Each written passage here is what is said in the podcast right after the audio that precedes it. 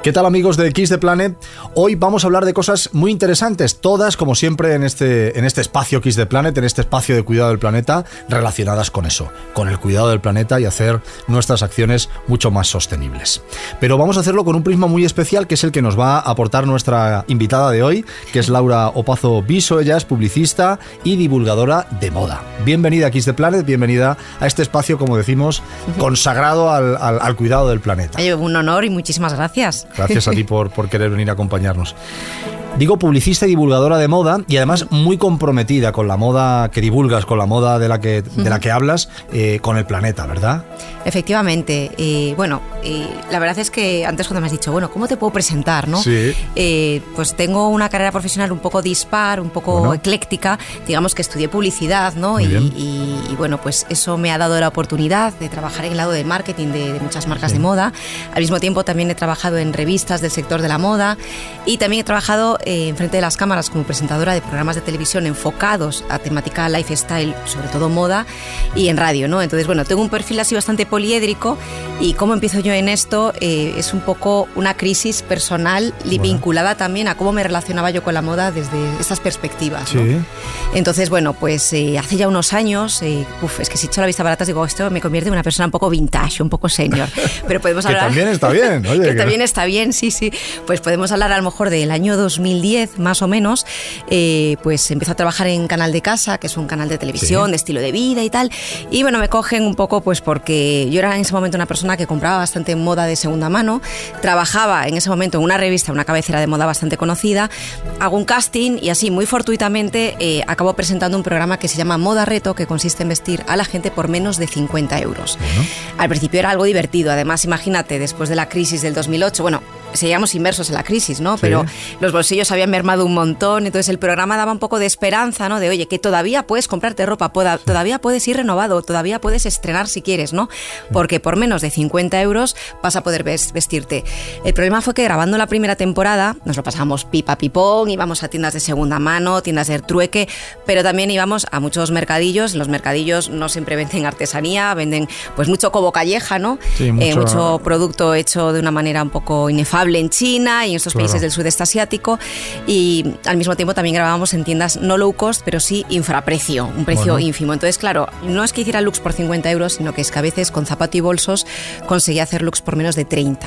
Claro ahí empecé a tener un poquito de incomodidad interna, ¿no? Decir, caray, mm. el programa ha funcionado de maravilla, o sea, la primera temporada, digamos que fue el programa más visto prácticamente del canal, y decidieron que hiciésemos una segunda temporada, ¿no? Yo la verdad es que me lo pasaba muy bien, pero como te digo, empecé a tener como una inquietud interna de, caray, ¿qué es lo que estoy fomentando, ¿no? Está bien despertar en la gente la ilusión de, oye, no, importa que no tengas muchos recursos, te puedes vestir y puedes eh, proyectar una imagen diferente si quieres y jugar con las prendas.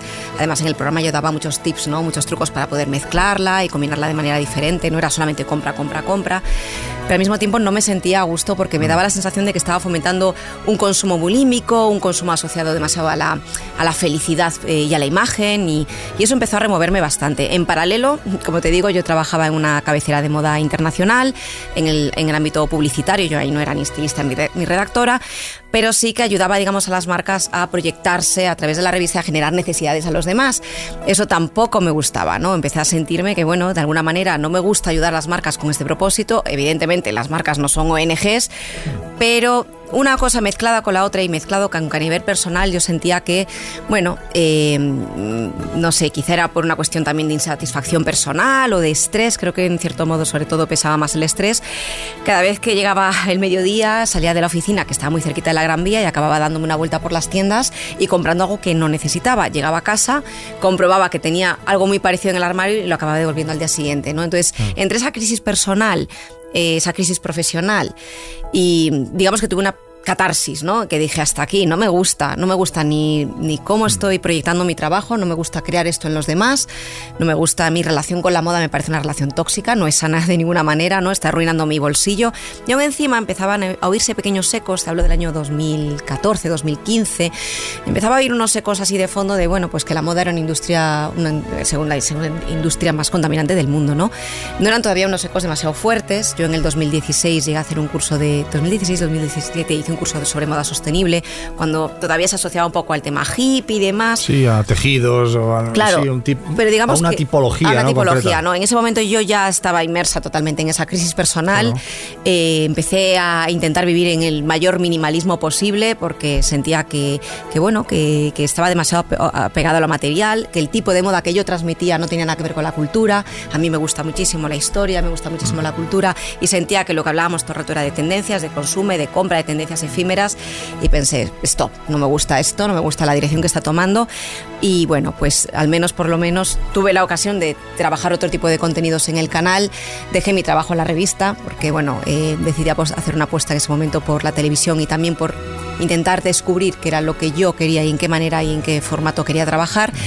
Y, y bueno, pues a partir de ahí ha sido un viaje apasionante, ¿no? Porque al final eh, tuve que transicionar tanto en mi forma de consumir, desapegarme de esa forma de consumir y también entender un poco más la moda desde el punto de vista industrial, ¿no? Porque hasta ese momento, pues evidentemente la conocía como consumidora, Sí. la conocía como publicista, ¿no? Experta en marketing, enfocado a la comunicación de las marcas de moda en, los en los- en el sector especializado, pero realmente, ¿qué había en la trastienda de atrás, ¿no? Esa parte en la que se barrimos debajo de la alfombra, cómo se están haciendo realmente las cosas, Eh, son las marcas realmente conscientes o en base a toda esta mm, eh, estructura que tienen muchas, ¿no? Que mm, delegan la producción de forma externa a países donde prácticamente ojos que no ven, corazón que no siente, luego ahí hay un entramado de subcontratas en las que parece que se diluyen las responsabilidades, ¿no? Entonces yo necesitaba entender un poco qué estaba pasando detrás, al menos hasta, hasta el alcance del que yo pudiera llegar y transmitírselo a los demás. Entonces Claro. empecé a utilizar mis redes sociales para comunicar,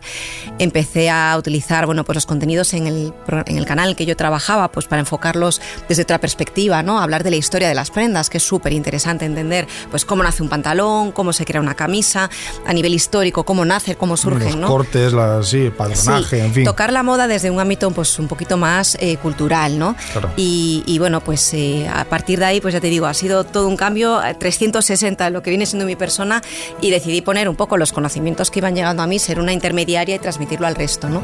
Y ahí, bueno, pues eh, surge la oportunidad de escribir Armario Sostenible, que fue un cúmulo de casualidades porque en este viaje que te he contado, yo tenía una página web, ya no existe, era un poco Sí. cutre, pero en ese momento yo decidí, pues bueno, pues todo esto que yo iba descubriendo, lo que iba leyendo, lo que iba llegando a mí, transformarlo en una especie de libreto, ¿no? Que, bueno, al final eran como unas 50 páginas y volcarlo en la página web para que cualquiera se lo pudiera descargar gratuitamente, ¿no? Bueno, El día anterior, cuando yo ya lo tenía totalmente maquetado, me contacta Planeta y me dice, oye, hemos visto cómo comunicas, cómo escribes, nos gusta mucho tu estilo y estás hablando de algo que por el momento no habla mucha gente y nos parece que, que puede Es ser una voz, ¿no? y que puede tener y nos gustaría salida, darte, claro, que puedes tener la oportunidad de escribir un libro con nosotros y, y, pues te apetece, te animas y fue como...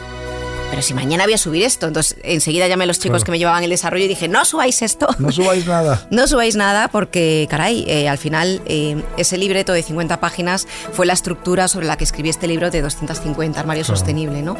Y, y bueno, pues muy feliz y muy contenta. La verdad que también fue un gran peso, fue como una losa de, de responsabilidad de repente, ¿no? Porque ¿quién era yo para hablar de esto? Cuando hacía unos años había presentado un programa de, de moda moda low cost, eh, Claro. moda barata, ¿no? Cuando había trabajado en ese tipo de revistas, ¿no? Que fomentan tanto el, consumismo. y el consumo, ¿no? De, Claro, y cuando yo Prendas. misma había sido monstruito del consumo, entonces Claro. eh, fue como bastante, eh, fue una mezcla de sensaciones y emociones, pero el hecho de pensar que podía ayudar a la gente a pues, arrojar un poquito de luz sobre este tema, pues me animó. Claro, tú que has estado en las dos caras de la moneda, ¿no? Has estado, como bien dices, siendo ese monstruito del consumo. Sí. Y ahora, pues oye, eh, conoces perfectamente qué se esconde tras eh, las marcas, tras eh, la fabricación de determinadas prendas en determinados lugares. Hmm. Eh, claro, ¿cómo ha cambiado tu percepción y sobre todo tu consumo de modas? Seguirás consumiendo moda como todos los que estamos aquí y los que nos estarán viendo. Sí. Pero seguramente, claro, la, la forma de verlo y la forma de comprar será diametralmente diferente, ¿no? Totalmente. Además es que es curioso porque yo misma había caído en la propia trampa que creamos los publicistas, ¿no? A la hora Sí. de querer seducir a la gente para animar al consumo, que es apelar a las emociones, porque Total. evidentemente no puedes apelar al sentido común. Si tú pasas todo por el tamiz del razonamiento, lo La de las necesito realmente. No harías, exacto. Claro, no compraríamos. Entonces, todo siempre apela a la emoción. Este pintalabios me gusta por el color, no, me gusta por la sensación de poder que me da, ¿no? Por lo guapa que me voy a sentir. Eh, en, la- en cuanto a moda, pues por lo cool que voy a ser o por lo, mm, eh, no sé, porque de alguna manera estoy en la onda, ¿no? Entonces eh, fue como una deconstrucción a nivel personal, de decir, voy a dejar de definirme eh, por, por mi consumo, aunque sí mi consumo me define a día de hoy, ¿no? Porque he cambiado mi forma de consumir, pero voy a deconstruirme un poco. Evidentemente, cuando rascas un poquito y, descubres cómo se han hecho las cosas, o por lo menos estaban haciendo, especialmente en la industria de la moda rápida, ¿no? Que acelera tanto los procesos productivos que eso al final a, quién infiere, sobre todo en quién influye, ¿no? En los trabajadores que están en la parte más baja del proceso productivo y evidentemente en la naturaleza, porque estás exprimiendo los tiempos y los procesos de una manera antinatural, ¿no? Entonces, cuando descubres eso, es como no es que tengas que autoconvencerte de, ah, pues esto no lo voy a comprar, es que no te apetece. Claro, no, te, no, te, genera atractivo. Ya no, te genera atractivo, mm. efectivamente. Luego, evidentemente, pues también todo esto ha, ido en, consonancia con que yo he ido madurando como ser humano, ¿no? Entonces, evidentemente, hombre, si me llega a pillar a lo mejor a mis 15, 16 años, en los que estás en esa época en la que necesitas sentirte parte de un grupo y demás, pues igual me hubiese costado más esa, esa lucha, David contra Goliat, ¿no? Pero realmente no fue un pulso nada complicado. En el momento en el que tú percibes o empiezas a entender cómo, cómo se, han estado haciendo las cosas y, y también que de alguna manera tu forma de consumir te define, porque muchas veces decimos, no, cuando llegan las elecciones, ay, es cuando hay que votar y no sé qué. Pues es que votas todos los días cuando vas a, apoyar un sistema productivo. Está claro. Cuando tú vas a apoyar de repente un modelo de producción que apoya unos salarios, bajo, eh, unos salarios bajos, pues entonces, ¿qué haces tú luego quejándote de, es que, jo, me pagan fatal en el curro? Bueno, pues entonces intenta no apoyar eh, eh, empresas que fomenten también lo mismo, ¿no? Al final nos quejamos todo de lo que nos atañe más directamente, pero todos queremos seguir saliendo a tomarnos unas cañas, em, vestirnos, viajar por dos duros a Inglaterra para ir a un concierto de no sé quién. Entonces, bueno, el ser coherente es complicado. Tampoco debe ser un yugo, porque a veces cuando, cuando uno se pone el yugo de la coherencia constantemente, eh, se vuelve muy crítico hacia los demás, demasiado crítico a nivel personal y no es feliz. Pero si se trata. Exactamente. Claro, se trata de ser feliz y tratar de hacer las cosas lo mejor que puedas, sin acomodarte ni procrastinar, pero sí intentando dar lo mejor de ti. Y en mi caso, bueno, pues ya te digo, no fue una transición complicada. Eh, también me di cuenta que en todo este camino, yo cuando era pequeña, me acuerdo que bueno, iba a un colegio religioso, entonces llevaba un uniforme y tal, y cuando fui al instituto, que llevé un instituto público, eh, utilizaba ropa de calle y apenas tenía, porque yo había salido del colegio de monjas y no tenía mucha ropa más que la que usaba los fines de semana. Entonces, y mi madre siempre es verdad que fue un gran ejemplo, porque ella siempre ha sido muy sensata en el consumo. Entonces yo tendría, no sé, pues dos pantalones, tres jerseys, poco más. Con lo cual, pero yo recuerdo que todo eso me daba para vestir todos los días que iba al instituto de una manera diferente, porque iba mezclando, pues ahora mezclo esto con esto no, espera, si meto ahora esta camisa con debajo de este jersey, le da un rollo, o sea, la verdad es que era bastante creativa. y yo me di cuenta que la creatividad durante los años de, hiperconsumo, precisamente los años en los que trabajaba dentro del sector y precisamente podría haber incentivado más mi creatividad, el ver propuestas interesantes, al revés, había mermado mi capacidad creativa, ¿no?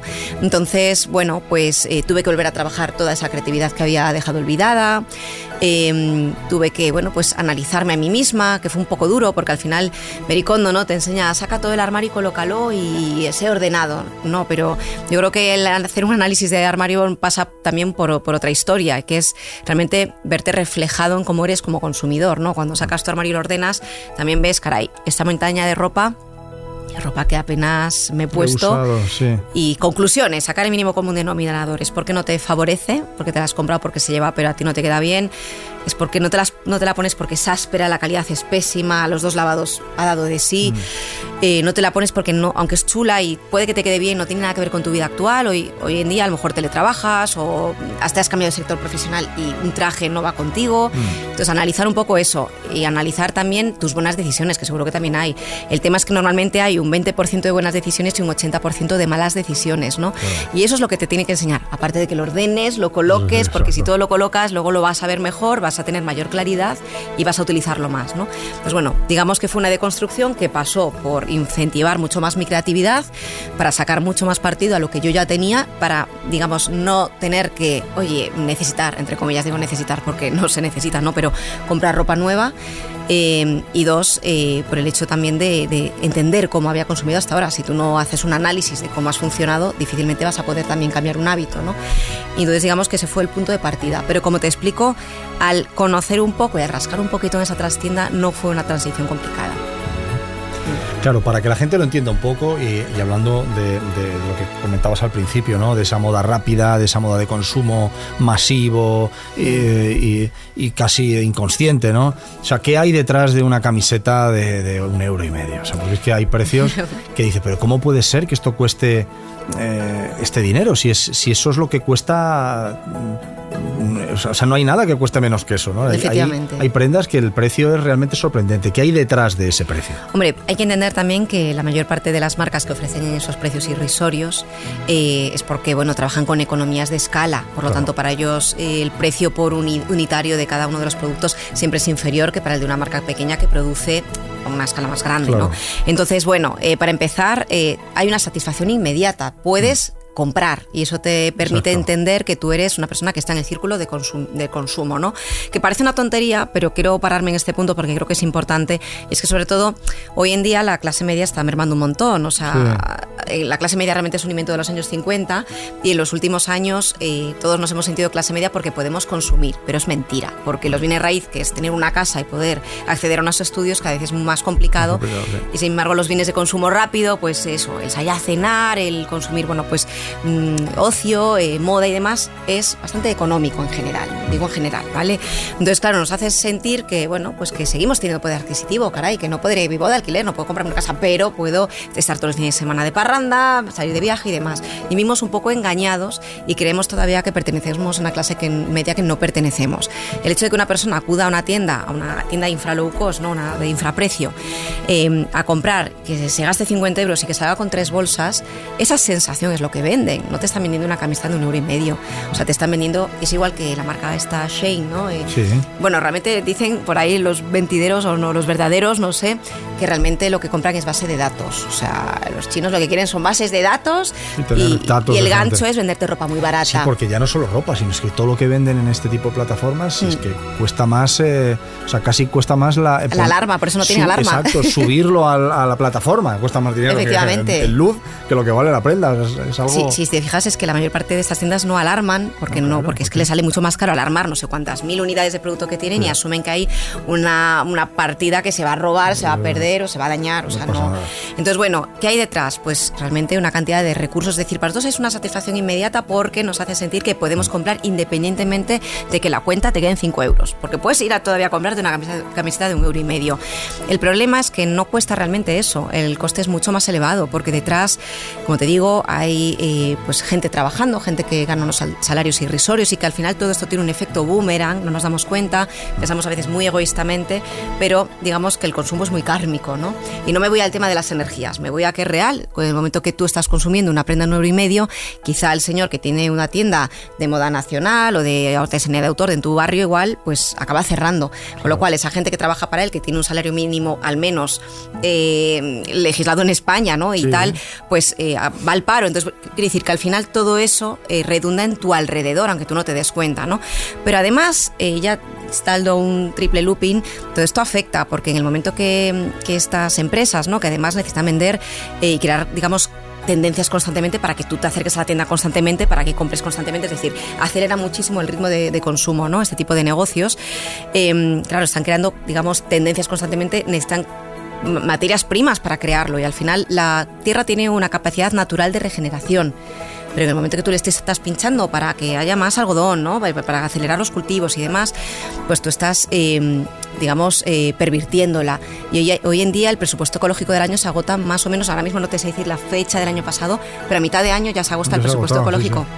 Entonces, todo esto repercute. Y luego la mayor parte de estas empresas, como trabajan en países donde las políticas de trabajo son muy laxas, y no te digo ya las medioambientales, pues no hay que ver cómo están algunos ríos de la India teñidos con los colores de la temporada de, cada colección. ¿no? Entonces, esto afecta a nivel medioambiental y a nivel humano.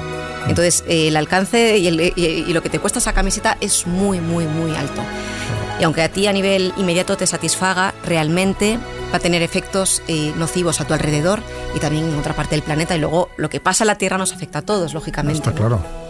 Claro, entonces, eh, ¿qué, tiene que hacer la gente? O sea, ¿cuál es el, el, proceso que deben seguir para decir, bueno, eh, evidentemente hay que nivelar el consumo, el sentirse bien, pero con el respeto al medio ambiente, con el respeto a, las condiciones laborales y, mm. sociales de la gente. Em, ¿Dónde está el punto medio? ¿Qué es lo que hay que hacer o qué, o qué recomiendas tú que la gente haga? Sencillamente, sin necesidad de andar cambiando paradigmas, ¿no? Pues eh, yo creo que lo más importante es que cada uno cree su propio discurso, porque en el momento en el que tú tienes muy claro quién eres, que eso parece una perogrullada, pero es que en general mm, casi nadie eh, se conoce, o al menos no se conoce mucho como consumidor, ¿no? Pues eh, pasa un poco pues por, por crear tu propio discurso, porque entonces no vas a ser tan maleable y tan influenciable al consumo. Y por eso te decía antes, ¿no? El consumo a qué apela, los, los marketingianos y los publicistas a qué apelamos, a las emociones. En el momento que tú eh, eres mucho más mental en este aspecto de tu vida y pasas por ese tamiz eh, tu consumo, no vas a caer tan fácilmente, ¿no?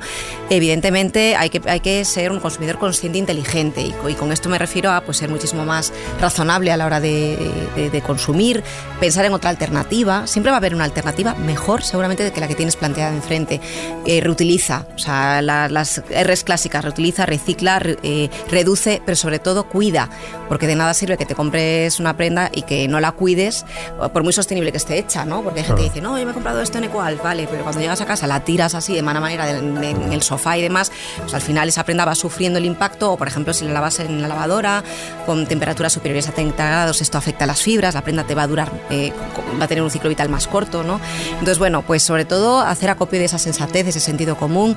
Siguiente paso sería hacer ese análisis frente al espejo, ¿no? Como consumidor, tienes que entender cómo has consumido hasta ahora y, y cómo puedes cambiar o qué necesitas aprender, porque de ti mismo puedes aprender esas buenas decisiones y tratar de replicarlas. Pues igual eso que tienes en el armario y que tanto te pones es porque te has comprado un buen pantalón que te sienta bien y que realmente es el que te pones de los siete días de la semana cinco. Bueno, pues eso es un pantalón al que has rendido tributo, al que todo lo, todo lo que los gastos, entre comillas gastos, me refiero tanto medioambientales como em, que afectan a, otras personas, eh, es, eh, han sido amortizado. Eh, exacto, entonces que, ha merecido la pena. Ha merecido la pena, entonces evidentemente si tú te conoces y entiendes cómo has consumido y sacas esas conclusiones tanto positivas como negativas, intenta aprender de lo bueno y evitar lo malo, ¿no?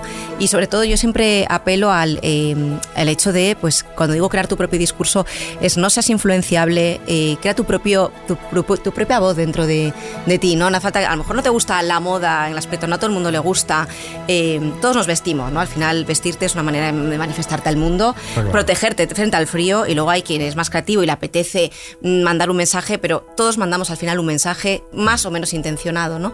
Y al final, bueno, pues eh, manifiesta quién eres de una manera mm, eh, positiva, eh, respetuosa y, bueno, pues sobre todo sensata y con sentido común, ¿no? Al final hemos entendido el consumo, sobre todo muy vinculado a la moda, como algo de ocio. Y el ocio yo creo que son otras cosas. Está bien ir a ver escaparates de vez en cuando, pero el ocio es compartir a lo mejor una tarde en un parque con unos amigos, ir a verte una película chula que te guste, ir a ver una exposición, desasociar bastante, creo que es un paso bastante importante, desasociar el consumo y el ocio, eh, efectivamente, no desgregarlo ahí.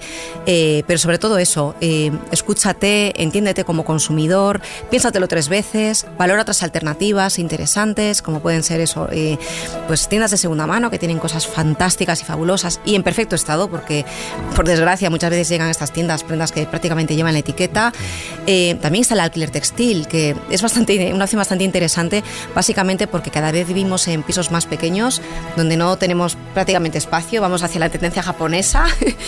y aunque te lo digo riendo, me, da bastante pena, ¿no? Porque hemos ido como menguando y sin embargo cada vez atesoramos más cosas. ¿Qué sentido tiene, no? Sobre todo cuando las estaciones por consecuencia de la crisis climática son tan cambiantes, pues de qué te sirve tener un pedazo de plumas que al final utilizas cuatro días, alquila que te permite ahorrar espacio en tu casa, alargar el ciclo vital de una prenda porque la irán reinterpretando otras personas que la vayan alquilando también a su vez y además te vas a ahorrar un dinero y vas a utilizar sobre todo prendas de mejor calidad y entonces te vas a aficionar a la calidad y quizás mejor tener menos prendas pero apostar por la calidad y bueno pues eh, rodearte de, de, buenas decisiones, ¿no? Que otra buena decisión también es eh, otra de las R's, que es reparar. Sí. Poder arreglar eh, eh, esos elementos. hay gente que se le cae un botón a la camisa o se le abre un ojal del, botón y, ya lo tiran o lo, desechan, ¿no? Cómo de importante y sobre todo cómo de accesible es eh, el reparar, ya no digo prendas, sino bolsos, zapatos, en fin, la reparación, ¿no? Pues mira, eh, esto es muy importante y es verdad que en los últimos años, en las últimas décadas, mejor dicho, ¿no? con la industria de la moda rápida, que daba acceso a prendas tan tan baratas, pues claro, al final es como, uff, ¿para qué voy a arreglar esto si total me sale más barato? La frase, ¿no? De me sale más barato comprarme uno Comprar nuevo. nuevo, exacto.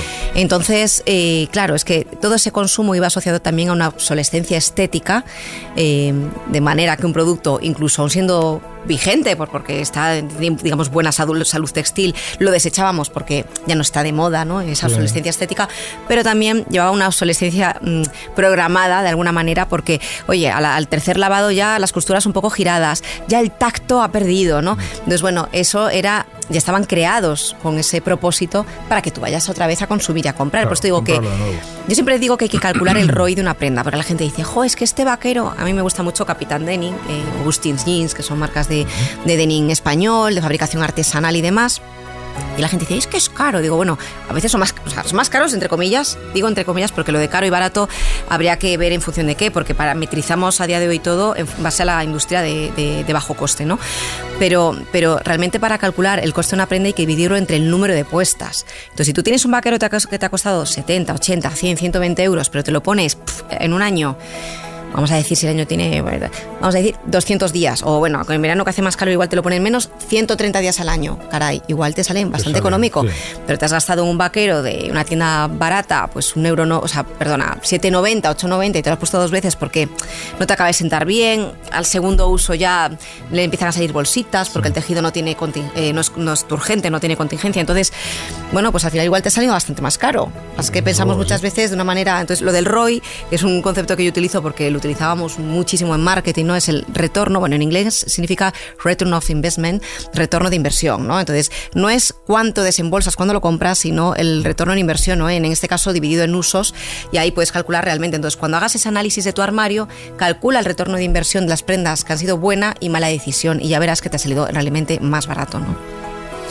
Bueno, y nos queda por decir, oye, eh, hemos contado muchas cosas y muy y, y yo creo que muy clarificadoras para la gente que, que, que- que consume moda, eh, que somos todos, porque todos al final nos tenemos que vestir, como bien decías. ¿no? Sí. Pero eh, al margen de, de todo esto, ¿hacia dónde vas ahora? Que eh, hablábamos de los dos libros, El armario sostenible, La moda es revolución. Eh, ¿Dónde tienes puesta ahora la mira? ¿Cuál es tu siguiente proyecto o en qué estás ahora pensando?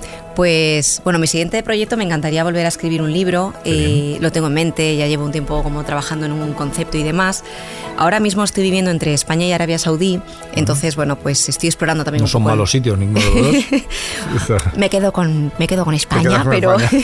la verdad es que está siendo bastante estimulante, pues porque al final a mí lo que más me gusta y lo que sobre todo yo intento apoyar más, aparte de es el diseño de autor y la artesanía artesanía. Bien sea de aquí, bien sea de, de allí, ¿no? Entonces eh, me gusta muchísimo fijarme porque hoy por hoy hay muchos oficios que están desapareciendo porque no hay relevo Esa es otra, generacional. esa es otra. Claro, entonces eh, yo, yo muchas veces hablo con gente ¿no? que se dedica, pues por ejemplo, eh, al tema de la marroquinería y demás. Y dicen, no, si yo me dedico a esto, pero claro, mi hijo se fue a estudiar a la universidad, porque yo lo entiendo, ¿no? Para ellos era como que mi hijo vaya y estudie una carrera próspera. Sí.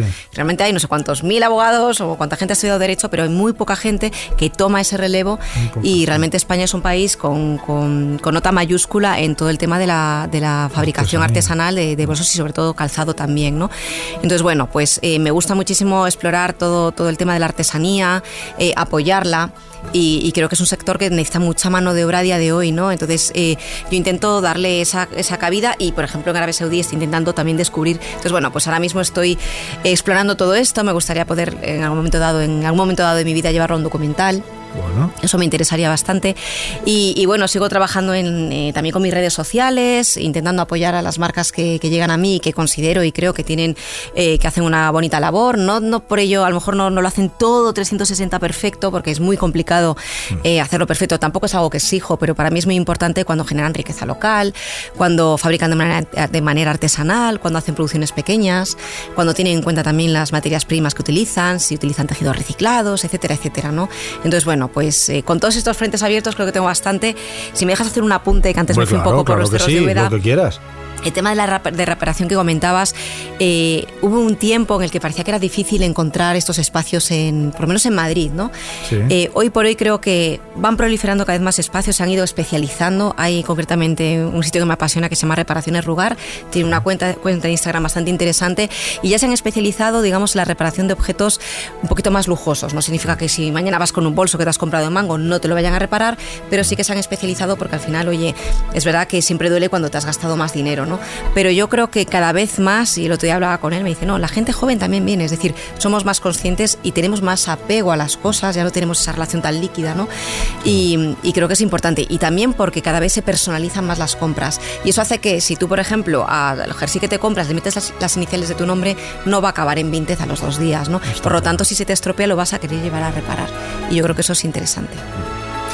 Pues con todo esto nos, eh, vamos, nos hemos quedado con, un montón de mensajes, eh, pero básicamente, eh, oye, que hay que analizarse y hay que intentar hacer un consumo más responsable, pasarlo más por, el cerebro, el cerebro no, no irse tanto al, al, neón ¿no? de las ofertas y de esos precios que... y fomentar la creatividad, que no la desarrollamos ni la trabajamos nada y es como un femoral, se trabaja, no es un don innato que unos tienen y otros no, sino que es algo que trabajándolo diariamente, dando soluciones distintas, a cualquier cosa que hagamos a día a día, seguro que cuando abramos nuestro armario nos va a parecer mucho más amplio de lo que pensamos. Pues muchas gracias por estos consejos. Laura Pazo Viso ha querido estar con nosotros en Kiss the Planet hablando de moda sostenible, de cómo ir a la moda pero respetar al planeta, que es, eh, son dos cosas que deben conjugarse a la misma vez. Muchas gracias, Laura, por estos minutos. Muchas gracias a vosotros. Gracias.